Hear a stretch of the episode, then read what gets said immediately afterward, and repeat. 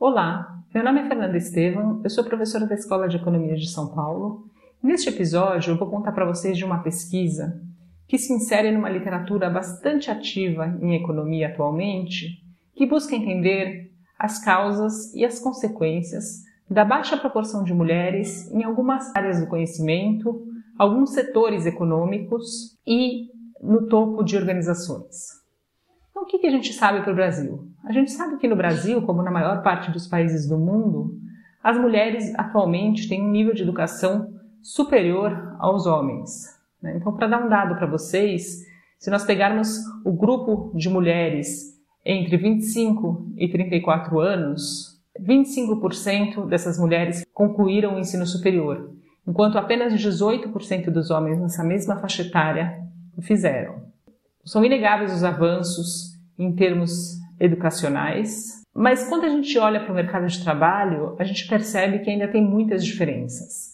Tanto diferenças em termos de participação, então as mulheres costumam ter uma participação muito menor, principalmente no mercado formal de trabalho, quanto em termos de salário, quanto em termos de ocupação, de cargos alcançados dentro das organizações. Então hoje eu vou falar para vocês de um estudo que eu estou desenvolvendo em coautoria com a Bruna Borges, que é uma doutoranda do Departamento de Economia da USP, que trabalha sob minha orientação, em que nós olhamos para a graduação em Economia.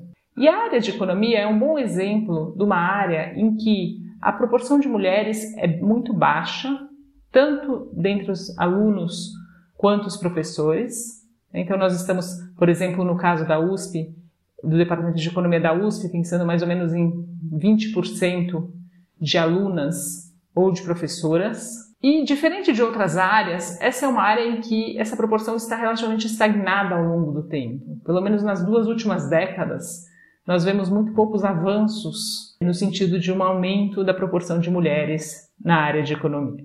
Então, o que nós fazemos nesse estudo? Nesse estudo, nós consideramos o impacto de ter mais professoras mulheres e mais alunas na mesma turma durante a graduação em economia sobre a trajetória no mercado de trabalho das alunas. A principal ideia que nós exploramos nesse estudo é que, dependendo do ano de ingresso e da turma em que a aluna foi colocada no início do curso, essas alunas vão ter mais ou menos professoras e alunos. E essa base de dados permite não apenas acompanhar essas alunas durante a graduação, mas também no mercado de trabalho, se elas estiverem trabalhando no mercado formal ou forem sócias de empresas.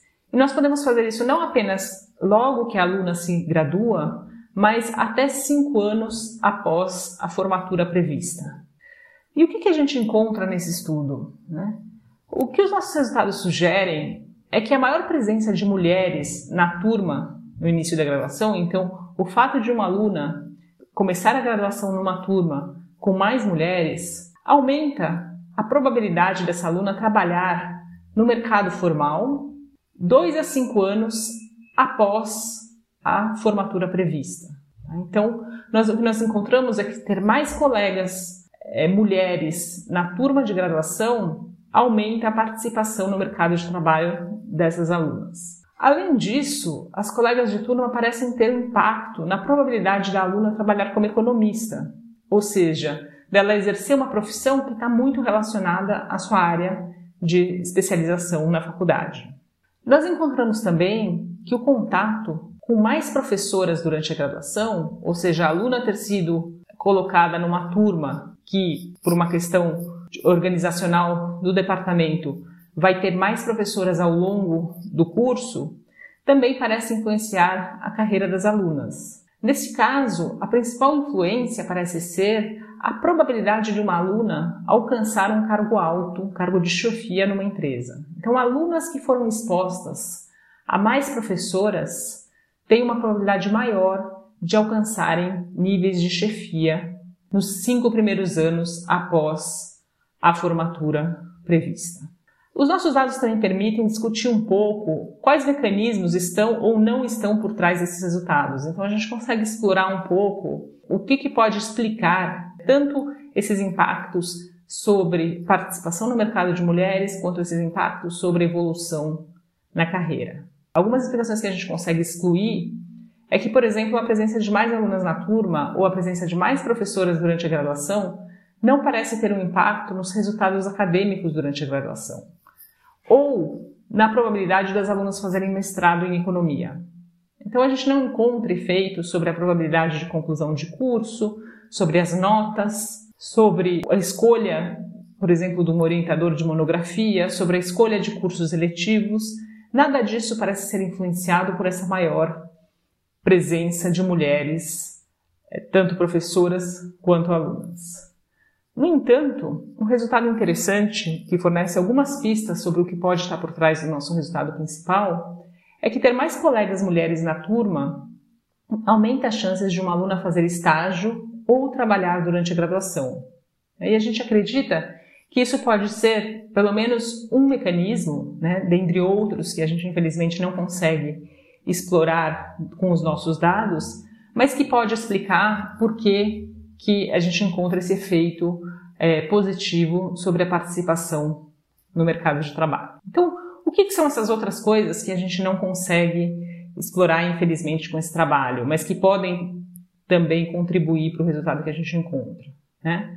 Pode ser que mais alunas formem uma espécie de rede de apoio, pode ser que elas forneçam redes de contato importantes no mercado de trabalho, pode ser que sejam simplesmente um apoio a mais em decisões de carreira. Tem toda uma literatura que busca olhar o efeito demonstração, então pode ser que ao ter professoras mulheres, a, a aluna enxergue que, que, as mulheres podem ter é, cargos como economista, podem ter cargos mais elevados. Então é a gente infelizmente não consegue olhar exatamente qual é o mecanismo, além desse efeito que parece existir sobre a probabilidade de estágio ou a probabilidade de trabalhar durante a graduação. Mas, de qualquer maneira, a gente considera que esse estudo é um importante primeiro passo, porque o que ele mostra é que a falta de representatividade em uma área, como é o caso da área de economia, ela pode trazer impactos reais em termos do mercado de trabalho. Então, além da razão que nós gostaríamos de que os ambientes de estudo, os ambientes de trabalho fossem mais diversos, porque a diversidade traz um valor em si, ela traz diferenças de opinião, ela traz diferenças de visão, então ela contribui para uma maior riqueza, por exemplo, dos debates ou das decisões que são tomadas nas organizações. Né? Então, além desses benefícios diretos, né, o que esse estudo sugere é que essa diversidade deve ser perseguida porque ela pode afetar os resultados é, individuais e não só os, não tanto pelo jeito os resultados individuais no curto prazo, mas principalmente o nosso estudo é, mostra os resultados no longo prazo. Então, espero que vocês tenham gostado, que vocês se interessem. Essa é uma área, como eu disse, muito ativa, tem muitos estudos novos sendo desenvolvidos atualmente. Se vocês quiserem saber um pouco mais sobre a pesquisa que é desenvolvida na Escola de Economia de São Paulo, eu sugiro que vocês é, procurem na página de internet da escola e acompanhem a nossa série de podcasts. Muito obrigada pela atenção. Até logo.